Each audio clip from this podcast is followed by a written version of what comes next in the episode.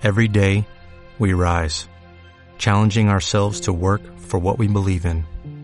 At U.S. Border Patrol, protecting our borders is more than a job, it's a calling. Agents answer the call, working together to keep our country and communities safe. If you are ready for a new mission, join U.S. Border Patrol and go beyond. Learn more at cbp.gov/careers. ¿Cómo estamos? ¡Qué maravilla! ¡Qué bien! bueno, hoy tenemos un temazo, uno de mis temas favoritos cuando hablamos de emprendedores. Así que, ¿cómo se llama ese tema? ¿Quién me lo recuerda? Elevator Pitch y Storytelling. ¿Cuántos emprendedores tenemos ya en la sala? ¿Cuánta gente está ya emprendiendo? ¿Cuánta gente está a punto de emprender? ¿Cuánta gente está aquí porque está lloviendo en la calle?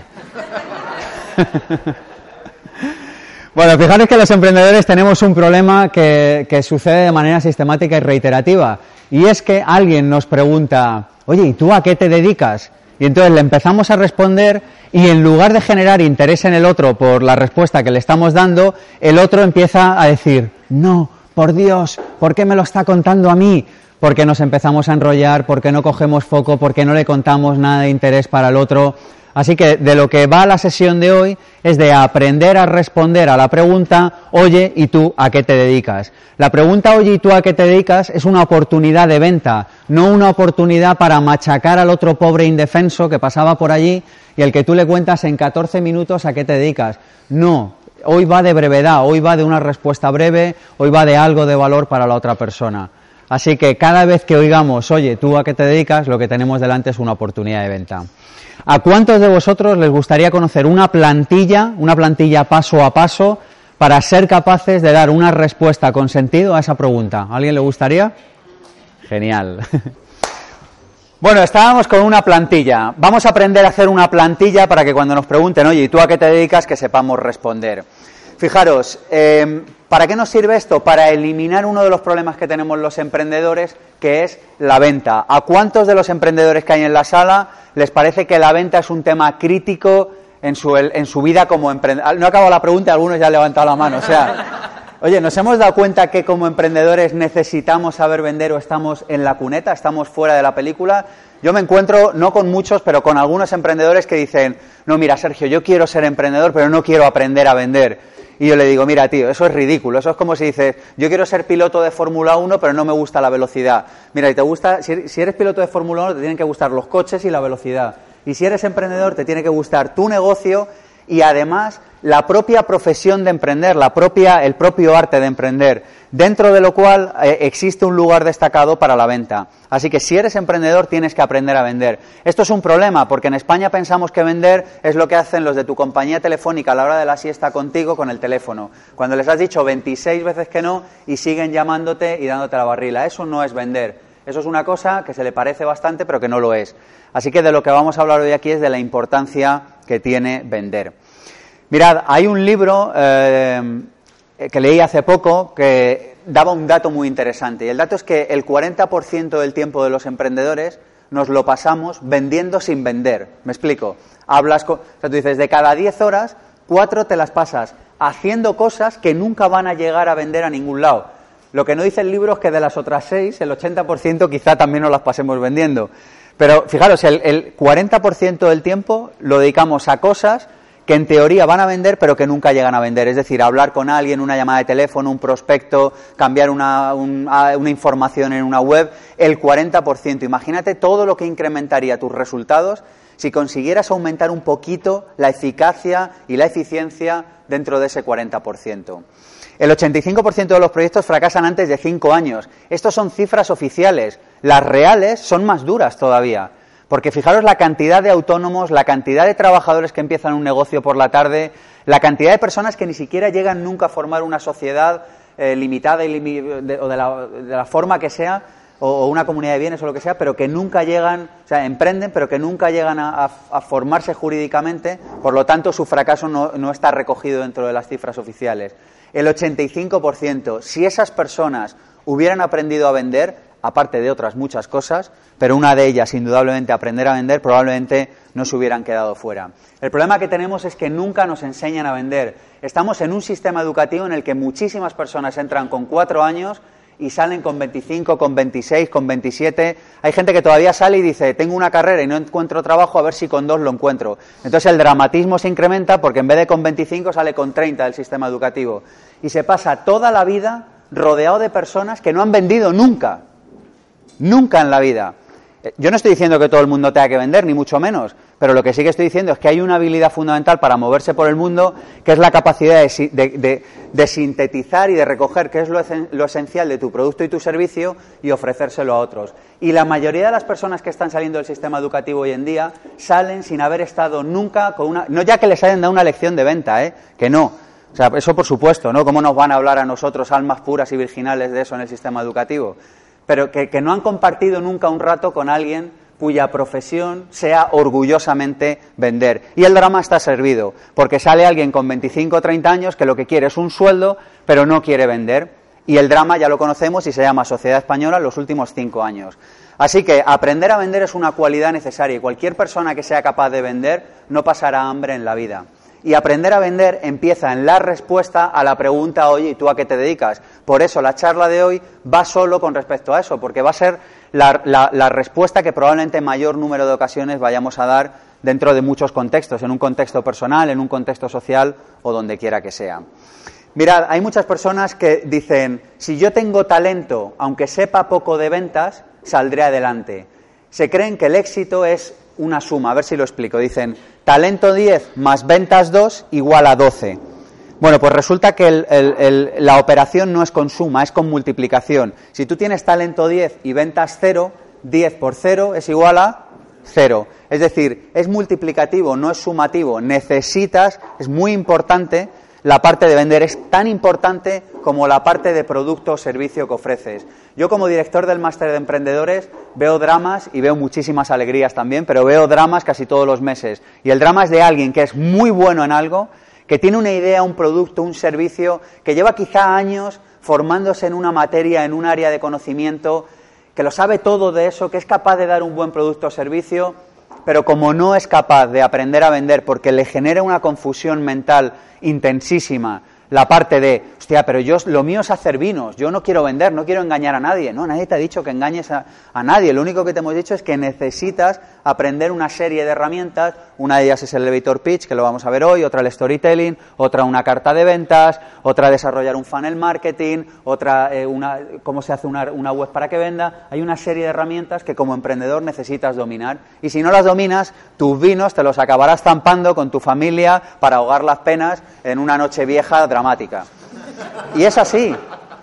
Me he puesto muy dramas, ¿verdad? Pero, pero es que lo vemos constantemente. ¿Conocéis casos así, sí o no?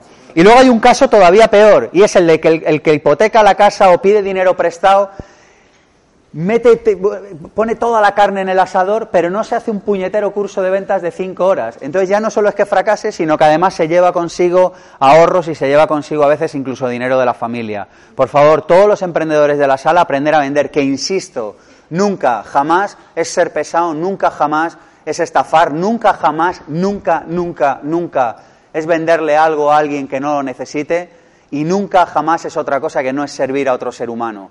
Nosotros cuando hacemos las entrevistas de ventas para el máster, la mayoría de la gente que llama viene ya filtrada y le interesa. Pero hay veces que hay gente a la que hay que decirle, no, no, nosotros no te podemos ayudar, vete a otra empresa, vete con otra. Y la gente se queda un poco como cortocircuitada, porque dice, Coño, pues si yo llamaba para que el tipo me explicara, pero, o sea, como que mentalmente dice, este me va, o sea, va, va, va a mal vender el alma de su abuela al diablo por colarme un máster, ¿sabes? Y entonces cuando le dices, no, no, no te lo podemos vender, nosotros no te podemos ayudar con esos objetivos que tú tienes. El otro alucina. Pero ¿qué pasa? Que eso al final, en el largo plazo, son ventas, porque genera clientes satisfechos, genera recomendaciones y genera un montón de cosas. Así que nunca utilicemos nuestra energía como vendedores para engañar a nadie. ¿Por qué estoy hoy aquí? Por varios motivos. El primero de ellos es que eh, me he dedicado a temas de venta desde muy joven. Yo con 15 años estaba vendiendo ropa vaquera a mis profesores y a mis compañeros en el instituto. Las clases se me hacían aburridas y me parecía mucho más interesante en los recreos irme con una mochila llena de vaqueros. Por aquel entonces estaban de moda una marca que todos os habrá venido a la cabeza probablemente hace 10 o 15 años, así que yo los compraba por las tardes y los revendía en el instituto. De ahí en adelante he montado mil historias, mil proyectos, pero ha habido una cosa determinante detrás de todo que ha sido la venta. ¿Por qué? Porque cuando quieres sacar un proyecto adelante necesitas contárselo a otros seres humanos y eso incluye venta. Así que eh, llevo en el mundo de la venta 20 eh, años, 21 años, y lo que os voy a contar hoy es parte del sistema Vivir sin Jefe para, vivir sin jefe, para ser emprendedor, pero sobre todo parte de venta. Sistema Vivir sin Jefe. Vamos a ver hoy una parte de la venta, pero hay eh, siete áreas que todos los emprendedores de la sala me encantaría que dominarais. Me encantaría que, dedicarais horas a estudiar y aprender sobre ello. Las cito brevemente porque lo que vamos a ver hoy forma parte de este sistema y así os lleváis el sistema completo. La primera de ellas es la parte de la misión. Te va a resultar muy complicado vender si no estás actuando desde tu misión o desde tu propósito de vida. ¿Y esto qué es? Es, mira, cada uno de nosotros hemos venido con un don y con un talento y uno de los mayores regalos que nos podemos hacer a nosotros mismos y a la sociedad es ponerlo al servicio de los demás. Trabajar desde ahí es trabajar desde la misión. ¿Y qué es la misión? Es lo que tú y solo tú haces mejor que nadie en este mundo. El problema que es que la palabra que más oímos a lo largo de nuestra vida es la palabra no, especialmente en los primeros años de vida.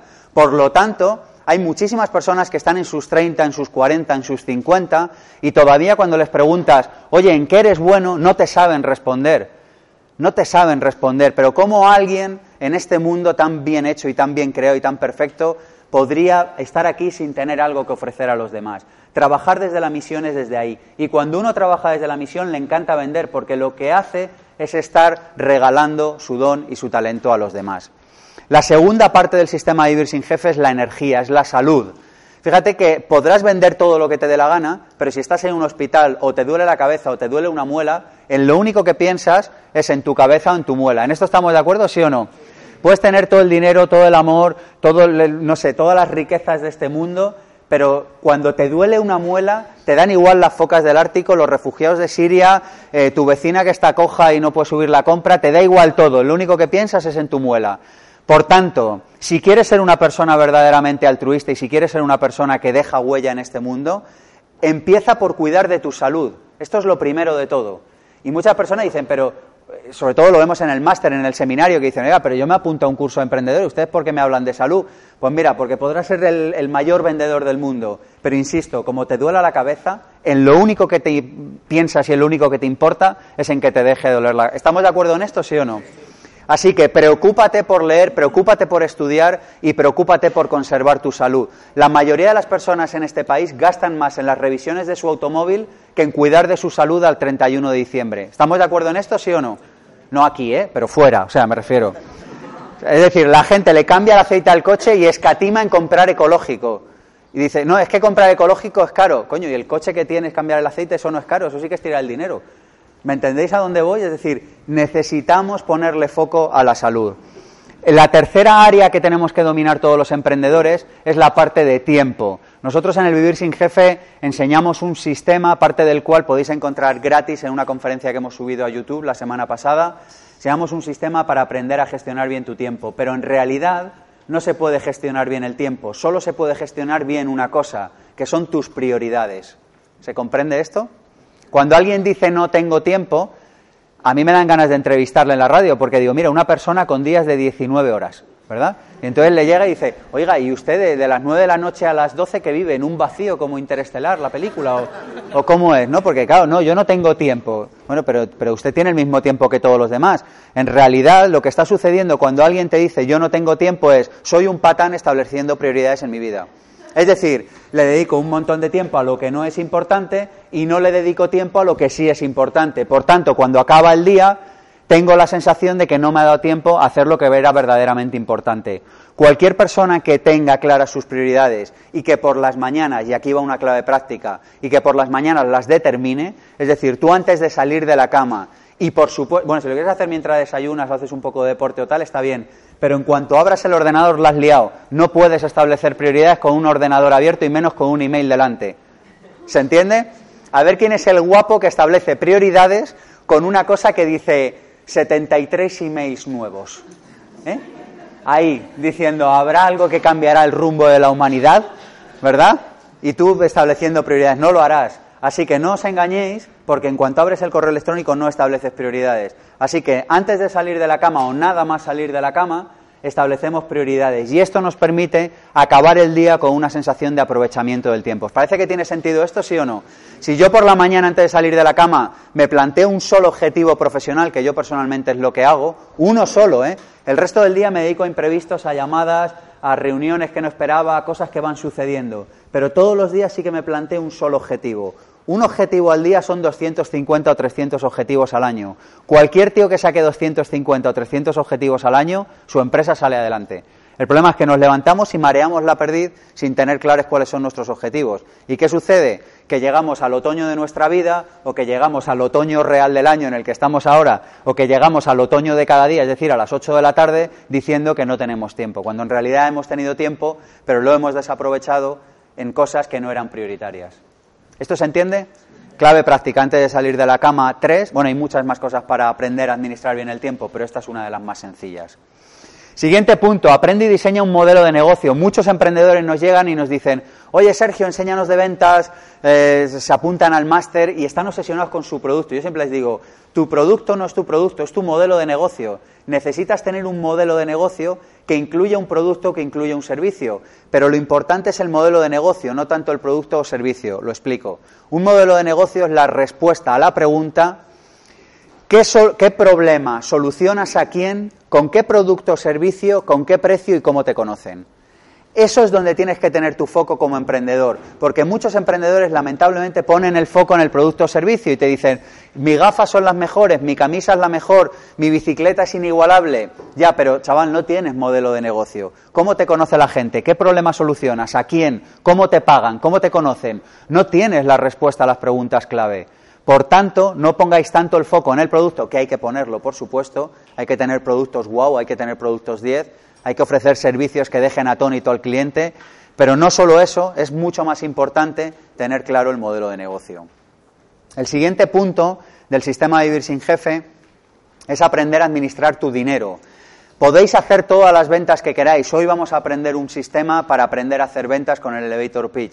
Puedes hacer todo el dinero que quieras, pero como no aprendas a administrarlo, y la semana pasada tuvimos aquí una conferencia sobre este tema, algunos de vosotros estuvisteis, ¿verdad? Como no aprendas a administrarlo, estás perdido. Y la mayoría de la población hoy en día no tiene inteligencia financiera. Eh, algunos de la teoría de la conspiración dicen que es porque interesa. Otros, más cándidos como yo, pensamos que es que nadie se ha dado cuenta. Pero sea como sea, es alarmante que la mayoría de la población no sepa cómo administrar el dinero y que las pocas clases que se están dando ahora mismo de inteligencia financiera en los colegios se les explica a los niños cómo pedir un crédito, algo que jamás en la vida se les debería enseñar salvo que fuera deuda buena, pero el tipo que les da la clase no se lo dice, se le olvida, supongo, o llegará tarde y no le da tiempo a ponerlo al final.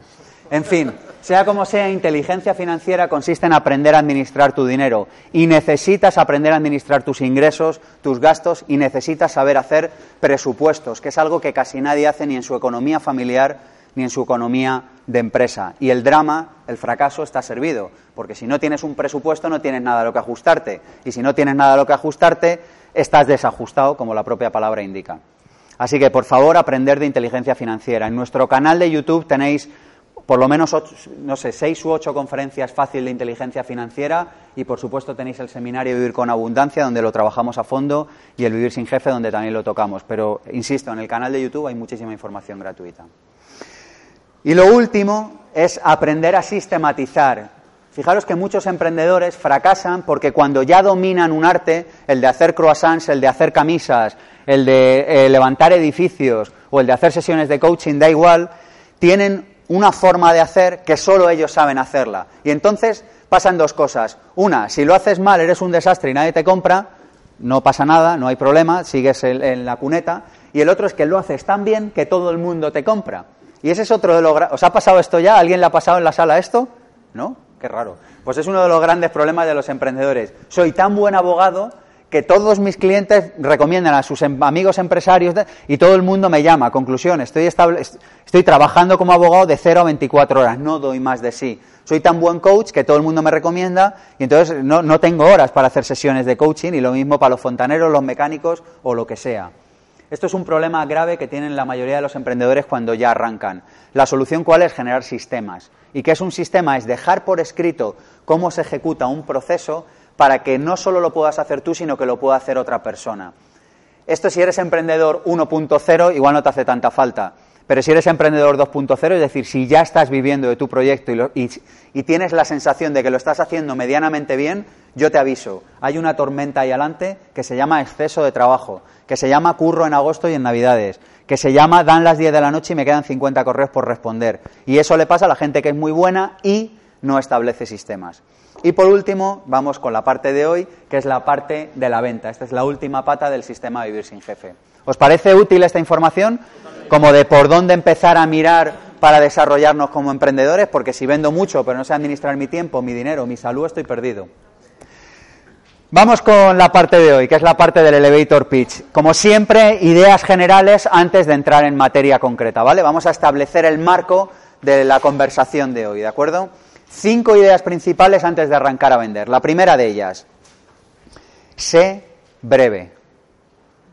Por favor, sé breve, no marees a la gente. La brevedad es fundamental. La brevedad implica empatía para con los demás. La brevedad implica respeto. La brevedad implica que soy consciente de lo que es absolutamente imprescindible y solo comunico eso. Y cuando la persona me pregunta y se interesa por el resto, yo amablemente se lo explico.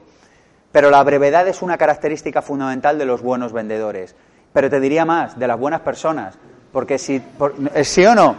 Te voy a enseñar las fotos de la boda. Coño, dos fotos vale, pero, pero son las ocho de la tarde, ha anochecido ya, o sea, no me enseñes todas.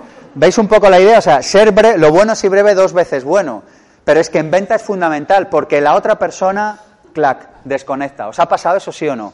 Que te llama una persona y tú le dices, oye, ¿a qué te dedicas? Y te empieza a contar y hay un momento, yo le llamo el momento lechuga. Es el momento en el que dices, ¿hay lechuga para la cena hoy en casa? O me desvío a la vuelta. A la par, que sigues con este rostro que es así. Es. ¿Lo veis? Pero el otro ya está pensando en la cena, o sea, ya no está pensando en ti. Sin embargo, si tú coges y en 30 segundos, que es el marco máximo en el que establecemos el elevator pitch en el Instituto de Pensamiento Positivo, si tú en 30 segundos eres capaz de explicar qué haces, el otro no desconecta. ¿Por qué? Porque no le ha dado tiempo. ¿No lo ves? Te ha preguntado, o sea, ha acabado la pregunta y 30 segundos después ya tiene la respuesta. No está acostumbrado, no, no, no sabe muy bien ni cómo reaccionar. Incluso igual hasta te pregunta, aunque no le interese, por, por romper el silencio. ¿Veis la idea? Entonces, la primera clave es la brevedad. La segunda es que es fundamental que encontréis la parte nuclear, la parte esencial, la parte fundamental del problema que solucionáis. Y tenéis que ser capaces de explicarlo en dos frases. Y esto, amigos y amigas, requiere entrenamiento. Requiere de entrenamiento. ¿Por qué? Porque si no sabemos cuál es la parte esencial, no podemos ser breves.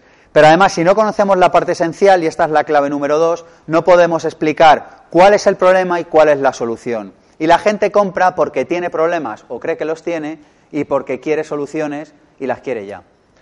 Nadie te va a comprar algo si no siente que tiene un problema. Claro, alguno me dirá, pero ¿y para qué vale ese cochazo si el otro ya le valía? Bueno, porque tiene el problema de que quiere fardar delante del vecino. Vale que es un problema ridículo, pero, pero lo cierto es que él tiene o ella piensa que tiene ese problema. ¿Me estoy explicando, sí o no? Es decir, nadie compra nada si no cree que le va a solucionar algo.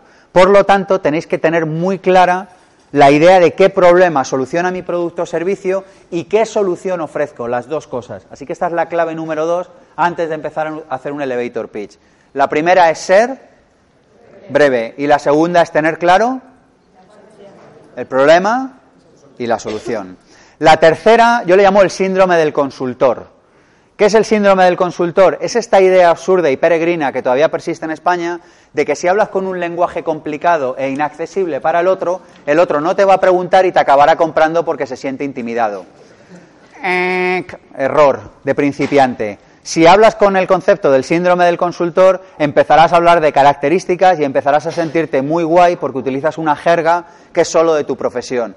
Pero esto nos pasa todos los días. Yo estos días he pedido unos presupuestos para una historia y, los tres presupuestos que he pedido, salvo una, o sea, era como, era todo síndrome del consultor. Era, oye, ¿me podrías hablar como un ciudadano normal en lugar de como un tío que ha estudiado 14 años lo que tú has estudiado? ¿Veis la idea? Conclusión, de, de todos, ¿cuál es más probable que se llegue a la venta? el que se entiende conmigo. ¿Lo entendemos esto, sí o no? El que es capaz de explicar qué problema soluciona, cómo lo soluciona y que es capaz de hacerlo de una manera accesible. Bueno, pues esto constantemente, da igual que vayas a comprar una botella de vino, que vayas a comprar un coche, un aire acondicionado o una camisa, te hablan en jerga, ¿sí o no? ¿Lo habéis visto? Jerga, entendiendo por jerga un lenguaje que es propio de un área concreto de conocimiento. Así que eso es el síndrome del consultor. Cuanto más complicado, peor. Cuanto más complicado, menos venta. Cuanto más complicado, más fácil va a ser que la otra persona se aburra contigo y que por tanto se vaya. Y esto nos pasa constantemente. ¿Conocéis a alguien que le pase? Solo a, una personilla o dos, ¿no? El resto, por favor, síndrome del consultor fuera. Todo muy sencillo y todo muy fácil y muy accesible. Cuarta idea, foco en el beneficio, no en el producto. El foco de la conversación de venta o de la carta de venta o de lo que sea tiene que estar puesta en el beneficio y no en el producto. Producto, servicio, experiencia o lo que sea por lo que te estén pagando. Fijaros que a los emprendedores, como tendemos a enamorarnos de nuestros productos y servicios, se nos va rápidamente al producto, la conversación. ¿Os habéis dado cuenta? ¿Quién me da un ejemplo de algo que venda? Que, me que alguien me diga una palabra, un sector, lo que sea, da igual. Viviendas nos vamos rápidamente al producto y entonces empezamos a hablar de que las ventanas tienen 4 milímetros, 16 y 4 y que eso es una cosa que, que, viene de no sé qué país y que tiene un cerramiento acústico y ventana oscilobatiente y no sé cuántas cosas más. Pero fíjate que si en lugar de focalizarnos en el producto nos focalizáramos en el beneficio, diríamos, esta ventana le mantiene completamente en silencio la habitación, pase lo que pase fuera. Esta ventana le permite echarse la siesta con brisita en verano sin tenerla tenerla abierta completamente y que haya posibilidad de que dé golpes, pero esta posibilidad de que sea oscilobatiente le permite echarse la siesta con brisita. ¿Vemos la diferencia entre el producto y el beneficio? Bueno, pues nos vamos al producto. Y el tío te venderá la ventana hablándote de que es oscilobatiente y de que tiene cristales de 4 milímetros. Y no te explicará para qué diablos sirve todo eso. Porque si te dijera 4 milímetros sirven para motocicletas y 8 milímetros para trailers en una autopista ¿Ves? Entonces tú ya dices, pues me pido ventana de 4 o de 8.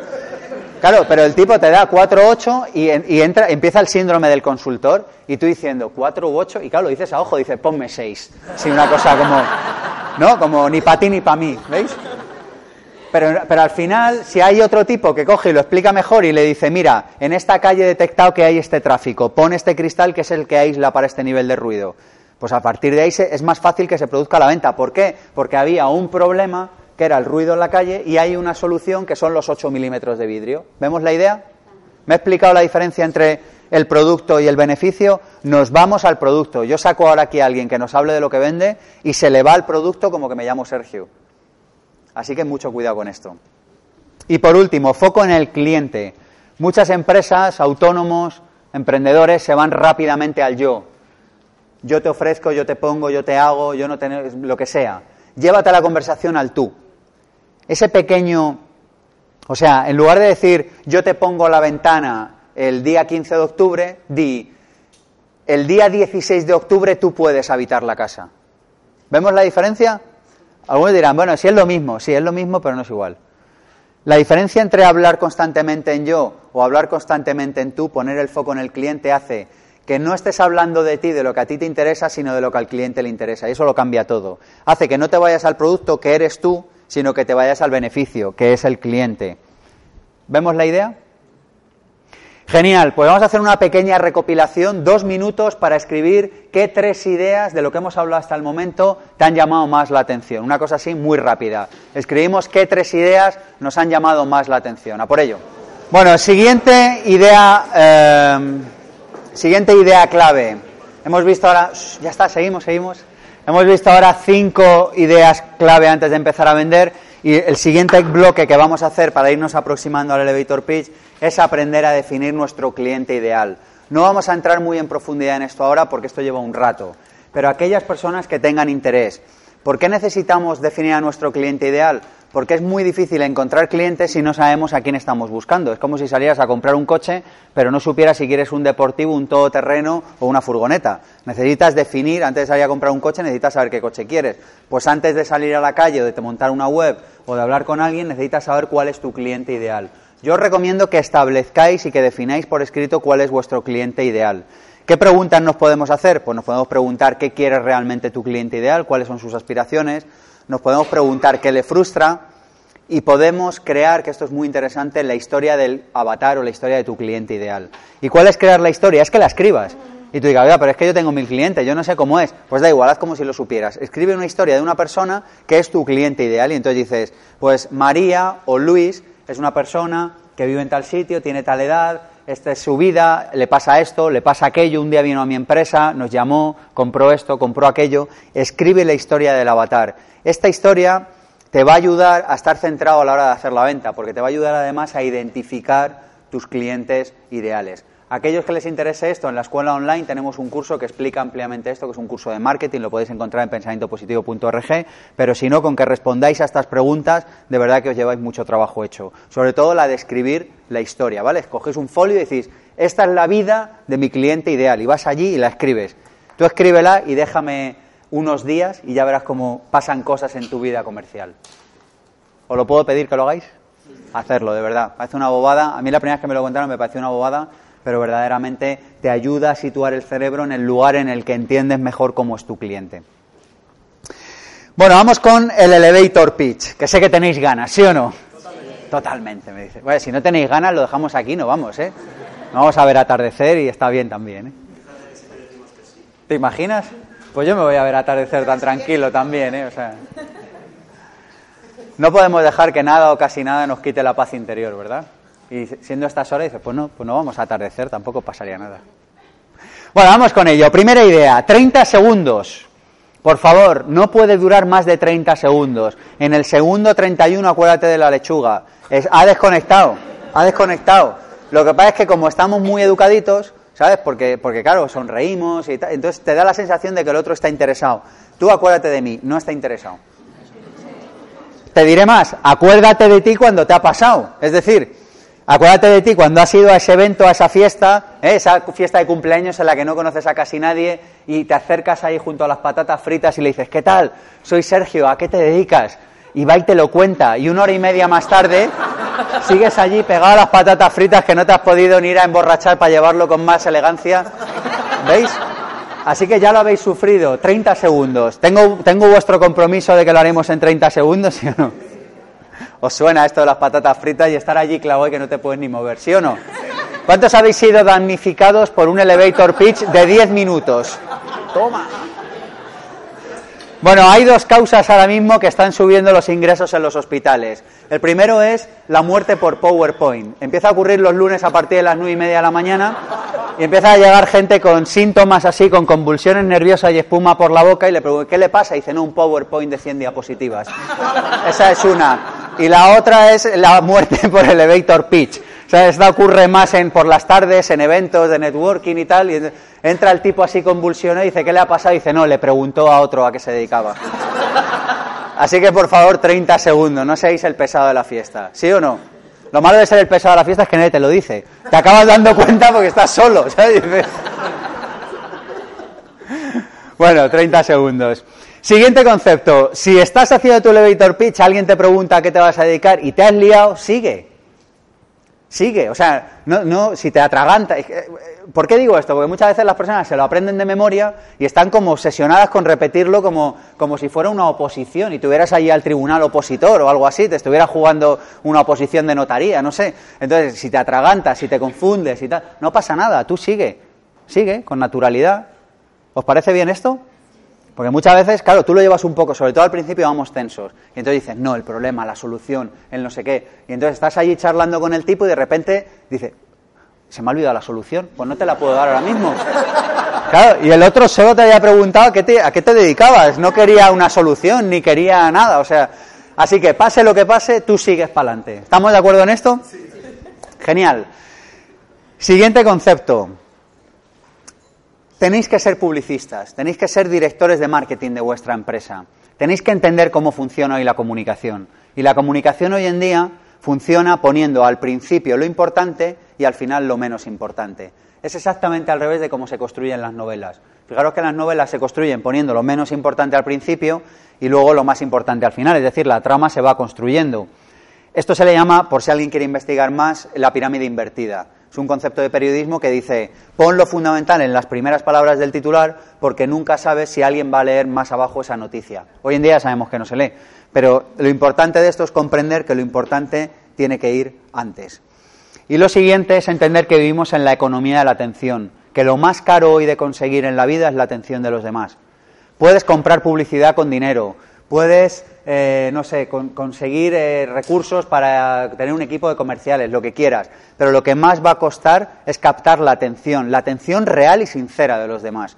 Así que, saliendo con esto en mente, con esto en mente vamos a definir seis puntos, vamos a ir con la plantilla de nuestro elevator pitch ganador. ¿Os parece? Venga, vamos con ello. Lo primero que debemos responder cuando alguien te diga, oye, ¿a qué te dedicas? Lo primero es ¿qué haces? La, la respuesta a la pregunta que hace, oye, ¿a qué te dedicas? Y entonces tú dices lo que haces. Como alguien meta una licenciatura aquí, cobra. Tú no eres una licenciatura y mucho menos una profesión. Tú eres una persona que hace algo. Como profesional, estoy hablando, por supuesto que eres mucho más, pero como profesional es una persona que hace algo. Así que eso de, oye, ¿a qué te dedicas? No, soy licenciado en Derecho y... Eh, eliminado, fuera. Esto es el siglo XXI, esto ya no vale. ¿Veis la idea? Y por supuesto tampoco una profesión. Va a haber veces que va a haber que decir una profesión y está bien. Tampoco os lo toméis tan al pie de la letra que yo lo digo así un poco de broma. Pero en la medida de lo posible no vamos a decir soy abogado. Vamos a decir ayudo a que las empresas españolas se externacionalicen en China. ¿Veis la diferencia? No vas a decir soy coach. Vas a decir ayudo a que pequeños y medianos emprendedores saquen su proyecto adelante en un plazo de dos a tres años. ¿Vemos la diferencia? Con lo de abogado en la, en la G, el otro ya se ha dormido y con lo otro le estás eh, ofreciendo una explicación de a qué te dedicas tú como profesional. ¿Me he explicado esto de qué haces? ¿Sí o no? Genial. Lo primero es qué hago. Lo segundo es qué problema soluciono a quién. Pues mira, esto es lo que hago. ¿Por qué? Porque hay personas que tienen este problema y yo les ofrezco esta solución. En una frase. En una frase. Tiene que ser muy breve. Esto yo creo. ¿Lo de breve nos ha quedado claro, sí o no? Por favor, súper breve en una frase, oye, mira, yo me dedico a esto, eh, me dedico a ayudar a que las empresas españolas eh, exporten a China, muchos empresarios no saben eh, chino y nosotros les proveemos de todos los contratos perfectamente redactados para que puedan sacar sus productos a China. ¿Veis el concepto? Pero no he dicho que soy licenciado en abogado en derecho con el, con el número de colegiado no sé qué. O sea, estoy ofreciendo un problema, una solución, estoy ofreciendo cosas para que esa conversación me pueda traer leads, me pueda traer gente, me pueda traer nuevas oportunidades de negocio. Lo siguiente es cuáles son los beneficios. De esta manera, los empresarios que me contratan ahorran tiempo y sobre todo tienen la tranquilidad de que estos contratos están revisados por la Cámara de Comercio, por el gobierno chino, por no sé qué. Es decir, explicas el beneficio principal. ¿En 15 frases o en una frase? En una. Dos, bueno, dos te saltan eh, descargas eléctricas de la silla, ¿vale? O sea, tenéis que imaginar que si das a dos frases ya, o peor, como en los, en los aviones. O sea, ¿sabes esto de las pelis de guerra que dan al botón y salen así disparados? Tú te tienes que imaginar que estás en la reunión de networking y si metes dos frases sales disparado así para arriba, ¿vale? O sea, desapareces. Se queda así un rastro de humo y el otro mira así y dice, ¿dónde está? ¿Vale? Todo en una frase. Siguiente, ¿por qué tú? ¿Por qué tú eres la persona indicada y apropiada y adecuada para resolver ese problema a ese cliente, para ofrecer esa solución, porque tienes experiencia, porque llevas no sé cuántos clientes satisfechos, porque en tu web tienes testimoniales de no sé cuánta gente que tal, porque ofreces garantía total de devolución o atención, porque no tienes ni puñetera idea, pero estás tan convencido de que lo vas a hacer bien que si no, no le cobras y le das por firmado que le devuelves el triple de lo que te pague, que es una muy bonita manera de empezar. ¿Veis la idea? Pero tienes que explicar por qué tú. Porque si no has hecho nunca un contrato para exportar a China, lo lógico, por lo menos desde la perspectiva que utilizamos en el instituto, es que seas sincero y seas claro y que lo digas. Pero no pasa nada por decir la verdad y luego además ofrecer una garantía. ¿Os suena bien esto? Que te da casi ternura, te dan casi ganas de comprarle, ¿no? Lo que no podemos hacer es decir cosas que no son verdad. Porque eso antes, porque además cuando no decimos la verdad nuestra energía corporal se debilita. Es decir, nuestra voz pierde vigor, nuestro cuerpo cambia la forma de, comunicación no verbal, es decir, la otra persona lo va a notar. Quizá no lo note de manera consciente, pero lo va a notar. Así que, habiendo tantas cosas bonitas y tantas verdades que decir, ¿por qué habría que contar una mentira? Nunca digáis por qué tú o por qué vosotros contando una mentira. Siempre referente a algo que sea verdad. Y si no tienes nada que contar o estás empezando, pues das una garantía. ¿Os suena sensato esto? Genial. Y lo último, llamada a la acción. Llama a la acción a la persona que tienes delante. ¿Y qué es llamar a la acción? Es llamar a la acción en un sentido amplio, es decir, toma, tienes tu me dejas tu tarjeta, te doy la mía, quieres que te mande una propuesta, ¿te interesa que te siga contando? ¿Queréis que concertemos una cita si esto os interesa? Eh, ¿Conoces a alguien que le pueda gustar esto? Lo que sea. ¿Hay algo que no te haya contado que quieres que te cuente? ¿Tienes alguna pregunta? Llamar a la acción es liderar. Es que tú, o sea, que no se quede ese silencio en el que pasan las balas de paja de las películas del oeste. ¿Os ha pasado esta situación incómoda que alguien te pregunta algo y de repente los dos os quedáis callados y entonces pasan las... Uh, uh, uh, y pasan las, balas así del oeste y tal, no, no sucede nada. Bueno, pues llama a la acción. Cantidad de ventas se pierden porque la otra persona, en este caso el vendedor, el emprendedor, no llama a la acción. ¿Os ha pasado esto alguna vez? Que estabas en un comercio, que estabas en algún sitio y que lo único que necesitabas, a mí me ha pasado, ¿eh? Como cliente me refiero, que lo único que necesitabas era que alguien te dijera, ¿lo quiere? ¿Desea que se lo empaquete? ¿Desea que le saque la hoja de pedido? Y cantidad de veces, cantidad, se pierden ventas porque, porque nos da corte llamar a la acción. Porque tenemos este concepto de que somos vendedores, que es algo malo, y entonces decimos, por Dios, yo llamar a la acción, vamos, que me amputen la mano derecha antes que llamar a la acción en una venta. ¿Sí o no? Sinceramente, ¿a cuántos de vosotros os ha temblado el pulso, se os ha acelerado el corazón, lo habéis pasado mal, habéis tenido sudores fríos o calientes? ¿Os ha pasado algo en el momento en el que dices, está todo hablado, ya no le puedo contar un beneficio, o cierro la venta o me voy a casa? ¿Eh? Hay otra situación similar cuando hay que hablar del precio. ¿eh? ¿A qué os suena esto? ¿Eh?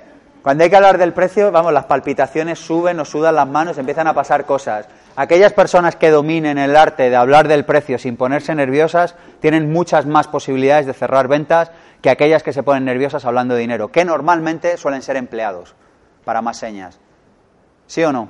Porque la cultura de empleado no tienes que hablar nunca de dinero. Sabes lo que te pagan, sabes lo que cobras, sabes lo que se queda haciendo y sabes lo que te llega a tu bolsillo. Así que no hay que hablar de dinero. Por lo tanto, muchos empleados cuando empiezan a ser emprendedores sudan la gota gorda a la hora de ofrecer un presupuesto. ¿Sí o no? Pues aquí tenemos la idea última, llamar a la acción. Haz algo, llama a la acción para que esa conversación funcione. Lo que vamos a hacer ahora es responder a estas seis preguntas, recopilo por si alguien se ha perdido. ¿Qué haces ¿Qué problema solucionas a quién? El punto 3 es qué solución ofreces. El punto 4 es cuáles son los beneficios. El punto 5 es por qué tú, por qué vosotros, por qué eres tú la empresa o el profesional que está legitimado para hacer eso. Y por último, la llamada a la acción. Así que lo que vais a hacer ahora es escribir en una, o sea, escribir la respuesta a estas preguntas, pero idealmente en una frase por punto. ¿Se entiende? Si alguien me la lía poniendo tres subordinadas, le echamos de clase. O sea, una frase es una frase, no una frase con tres subordinadas. Así que lo más sencillo y lo más rápido y lo más condensado y sintético que podamos, vamos a por ello a escribir nuestro elevator pitch. Dejamos para ello, para trabajar, exactamente cinco minutos, es decir, un poquito menos de un minuto por pregunta. Y antes hay una pregunta por allí, cuéntame. Bueno, seguimos, entramos en la recta final. ¿Tenéis ganas de un poquito más? Sí. Pero solo un poquito, un poquito más. Un muchito. Un, poquito más. Vamos a por, entramos en la recta final. Bueno, aquellas personas que les haya parecido interesante todo el tema del elevator pitch, aquellas personas que quieran aprender más. Tenemos dos seminarios Vivir sin jefe al año. Tengo un minuto de vuestro tiempo para contaros qué tengo hoy para las personas que quieran apuntarse. ¿Un minuto? Genial aquellas personas que estén aquellas personas que estén interesadas en aprender el sistema completo de los siete pasos del vivir sin jefe, del cual hoy hemos visto una mini parte de la parte de marketing y ventas, tienen dos oportunidades al año para hacerlo. La próxima es el 7 y el 8 de noviembre. El precio estándar son 497 euros. Las personas que se apunten hoy aquí con nosotros se lo llevan por 377 con un acompañante gratis y con garantía total y absoluta de devolución como siempre. Y las cinco, atención, las cinco primeras personas que se inscriban se llevan un seminario gratuito online de marketing en el que aprenderéis cantidad de cosas que hemos estado tocando de manera tangencial, pero una de ellas cómo hacer el cliente ideal. ¿Os acordáis que lo hemos visto antes? Las cinco primeras personas que se inscriban se lo llevan. No tenéis por qué pagar hoy, podéis dejar reserva. Si alguien necesita financiación, le damos financiación sin intereses y sin preguntas y sin garantías y sin nada, lo hacemos porque sí. Y solo tenéis que hablar con mis compañeros en la mesa y os ayudaremos a hacer la inscripción. Aquellas personas que estéis más interesadas en la parte que hemos hablado antes de finanzas, tenemos un seminario Vivir con Abundancia el, el 17 y 18 de octubre. El sábado son las 10 leyes espirituales de la abundancia y el domingo de lo que vamos a hablar es de un sistema aprobado para que aprendas a conducir tu economía a un lugar en el que en un plazo de 5 a 10 años, yo sé que se puede hacer en menos, pero en un plazo de 5 a 10 años alcances la libertad, perdonadme, la independencia financiera, es decir, ese lugar en el que uno no trabaja, salvo que desee hacerlo. 17 y 18 de octubre, precio 377 con un acompañante gratis. Vamos con el eh, storytelling. ¿Os apetece que os cuente la plantilla del storytelling? Pues vamos a por ellos. Bueno, el storytelling, ¿para qué nos sirve? Nos sirve porque en muchas ocasiones nos va a pasar que va a haber personas que nos van a preguntar sobre nuestra historia o vamos a tener que explicar por qué nos dedicamos a lo que nos dedicamos o alguien te va a preguntar y te va a decir, oye, ¿tú es que, cómo es que acabaste haciendo puntos suspensivos, introduces tu profesión, tu proyecto, tu empresa? Es una pregunta que vas a tener que responder muchas veces en tu vida. Así que mejor que tengas una plantilla predefinida para saber responder con éxito a esa pregunta. ¿Os parece que vayamos a por la plantilla?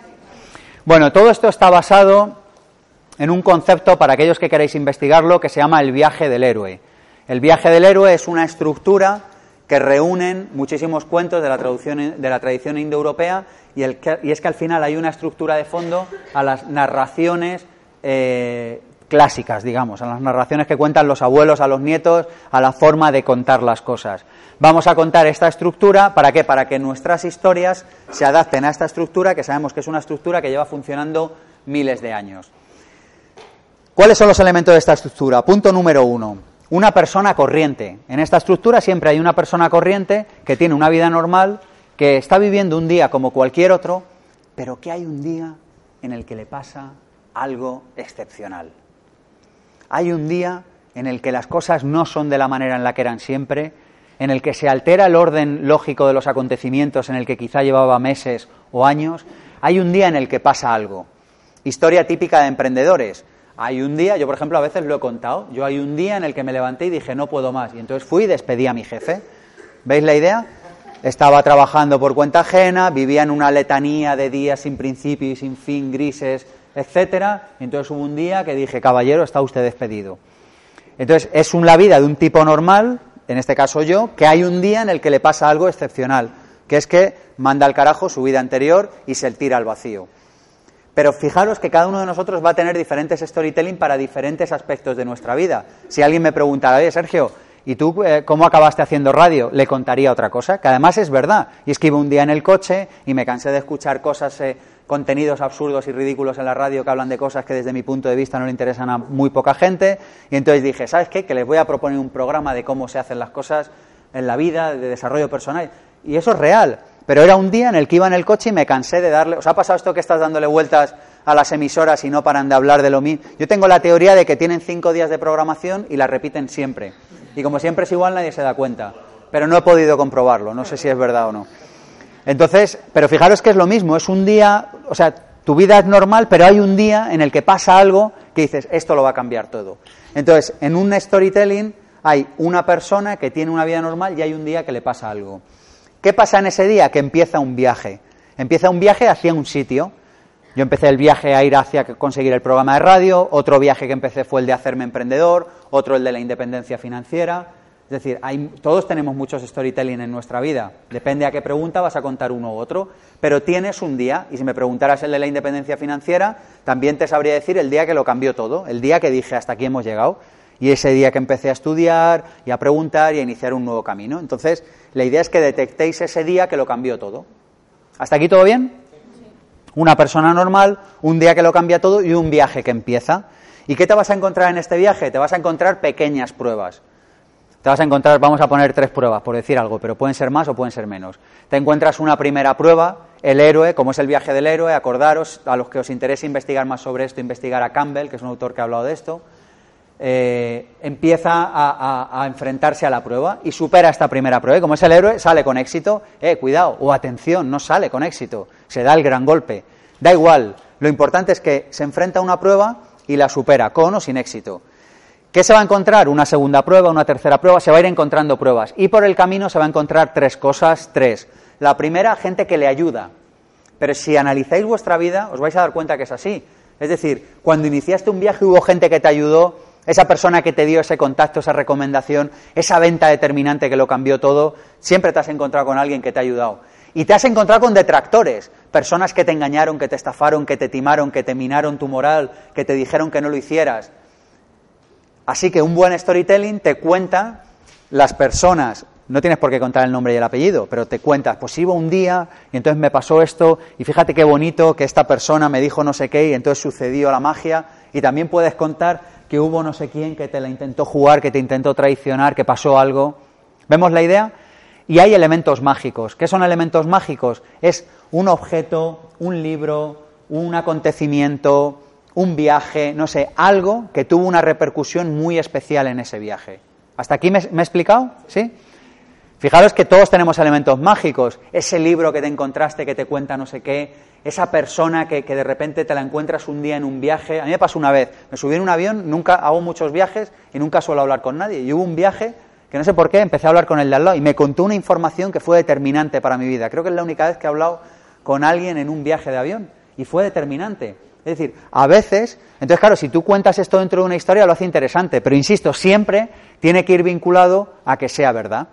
Entonces hay elementos mágicos, en este caso el elemento mágico sería aquel viaje de avión. ¿Veis la idea? El avión, o sea, es como, y yo me subí a aquel avión y no sabía que iba a recibir una información que cambiaría mi vida. ¿Lo veis?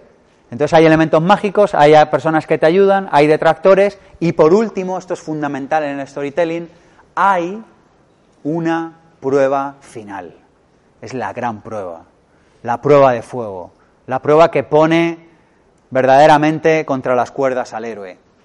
La prueba que el héroe sí que tiene que superar. Las otras pudo superarlas o pudo no superarlas. Pero esta es una prueba que sí que tiene que superar. Y cuando la supera, el héroe vuelve a ser el tío normal y corriente del día a día, que va y que viene y que tiene una vida normal, pero aunque nada ha cambiado, todo ha cambiado porque él ha cambiado. ¿Me he explicado? Fijaros que cuando contéis historias de vuestra vida, de por qué os dedicáis a lo que os dedicáis, si echáis la vista atrás, seréis capaces de encontrar las piezas que encajan dentro de esta estructura. Y yo os digo, si eh, contáis cosas que os han pasado de vuestra vida bajo esta estructura, haréis muchísimo más interesante el relato, mucho más interesante. Porque no es lo mismo empezar a contar desorganizadamente. ¿Entendéis lo que estamos haciendo hoy aquí? Estamos dotando de estructura. ¿Significa esto que luego te puedes salir de la estructura? Por supuesto que sí pero tú ya por lo menos tienes tu estructura. Tú ya vas, como yo lo llamo cuando hacemos los seminarios y el máster, yo llevo preparada la improvisación. ¿Veis la idea? Yo digo, mira, si, no se me ocurre nada nuevo, esto es lo que vamos a hacer, incluidas las, sesiones aquí. Yo he habido, ha, habido alguna cosa que he cambiado, pero yo me traigo aquí preparado lo que va a ser. Entonces, si no inventamos nada nuevo, yo ya sé qué es lo que va a pasar. Pues esto es lo mismo. Tú llevas preparado el storytelling, que luego la historia la cuentas o te aparece un chiste, un chascarrillo, alguien te pregunta, bueno, la cambias, fluyes, ¿de acuerdo? Pero tú llevas la estructura preparada de casa. ¿Os parece interesante esta herramienta? Esta herramienta sí sería para las personas que antes me han preguntado por ahí de la web, de, oye, pongo esto en la web, esto es muy bueno para el quién soy, quiénes somos, por qué nos dedicamos a esto. Toda, esta, esta parte de las webs funciona muy bien con esto. Y funciona muy bien cuando tengáis que hablar en público a inversores, a clientes, en una conferencia o donde sea, para contar por qué vosotros sois lo que sois hoy en día. Porque los seres humanos nos comunicamos con historias. A los seres humanos nos encantan las historias. Luego es verdad que hay contextos en los que hay que contar estructuras, como acabamos de hacer ahora. Pero verdaderamente lo que más disfrutamos los seres humanos es escuchando historias. ¿Estamos de acuerdo en esto, sí o no? Es así. Así que aprender a contar vuestras historias. Bueno, para todos aquellos que les haya parecido interesante esto, recuerdo que lo tratamos en el Vivir sin Jefe, allí estaremos trabajando esto y muchísimos más puntos. Me quedan exactamente un minuto y medio para preguntas y respuestas. ¿Alguien tiene alguna pregunta, alguna respuesta? Espero que tengáis alguna respuesta. Dime preguntar a alguien a qué te dedicas, ¿cómo lo provocas si la persona no, no te lo pregunta? Cuando le quieres preguntar a alguien a qué te dedicas, si la persona no te lo pregunta, ¿cómo lo hago? No sé, píllale de la solapa, no sé, si no te lo pregunta. Bueno, esta es muy buena. Dice, también le podría yo preguntar a qué se dedica y así por educación me devolverá la misma pregunta. En fin, no sé. Podría ser una manera de hacerlo. Podría ser una manera. Dime. Al principio justo con esa referencias que muchas, casi llegamos al 70% a vender sin vender, 40%. o 70% Yo creo que eso es, eso, eso es bueno, hay un aprendizaje muy bueno también. Sí.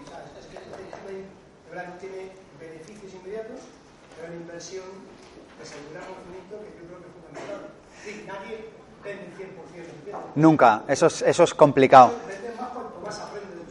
Va, es que yo no me puedo callar. ¿Me dejáis que os dé un ejercicio que os puede cambiar la vida? Es que claro, me tentáis, me tentáis. Mirad, os voy a compartir un ejercicio que hacemos en el máster de emprendedores y consiste en salir a la calle a vender. ¿Y en qué consiste? En que salgas a la calle con un presupuesto limitado, salte con 5, con 10 euros, compra lo que te dé la gana, lo vendes, compras más, lo vendes, compras más, lo vendes, lo puedes hacer con un producto, con un servicio, con una experiencia, con lo que te dé la gana. Pero el ejercicio de salir a la calle a vender, muchísimas personas en este ejercicio que hacemos en el máster de emprendedores fracasan. Pero fracasan aparentemente, porque cuando llegan, llegan con no, no he vendido nada. No, pero es que daba igual, el foco no era vender. El foco era que has entrado a 50 seres humanos en la calle que no lo has hecho en los 40 años que tienes entre pecho y espalda, desgraciado. ¿No lo ves? O sea, es, claro, lo que pasa es que como hemos desviado el foco, pues ya es como... Pero ¿entendéis lo que quiero decir? Cuando uno sale a la calle a vender siempre se lleva aprendizajes. Y luego siempre hacemos una ronda de, oye, ¿qué hemos aprendido de esta experiencia? Y las personas se llevan grandes, grandes aprendizajes. Efectivamente, no se puede vender todo el tiempo, pero cuantas más veces lo hagamos, más incrementamos nuestro aprendizaje. Luego hay un aprendizaje que es inconsciente. Las personas que tienen muchas horas de ventas y lo hacen bien y lo hacen desde los valores, desde los principios y desde no engañar a nadie, les va bien sí o sí. ¿Estamos de acuerdo en esto? ¿Sí, ¿Sí o no? Porque vender es poner el foco en el cliente, vender es poner el foco en cómo puedo yo servir a alguien. Y es tener el foco no en cómo puedo yo facturar, sino tener el foco todo el rato en decir cómo podríamos ser más útiles a estos seres humanos. Y cuando tienes el foco ahí, lo cambia todo. Y eso es una cosa que lo llevas puesto o no lo llevas. ¿Estamos de acuerdo en esto, sí o no? Poner el foco ahí, no vayáis a vender, ir a ayudar a otros seres humanos. Ya está, esa es la idea. Gracias. Gracias.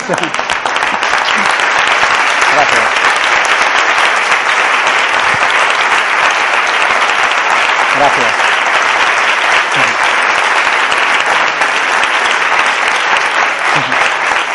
Muchas gracias. Si te ha gustado este vídeo puedes hacer tres cosas. Uno, suscríbete a nuestro canal de YouTube, Pensamiento Positivo 1. Dos, compártelo con tus familiares y amigos en redes sociales. Y tres, visita pensamientopositivo.org y apúntate a nuestra lista de correo para recibir los regalos y la información que vamos mandando. Pensamientopositivo.org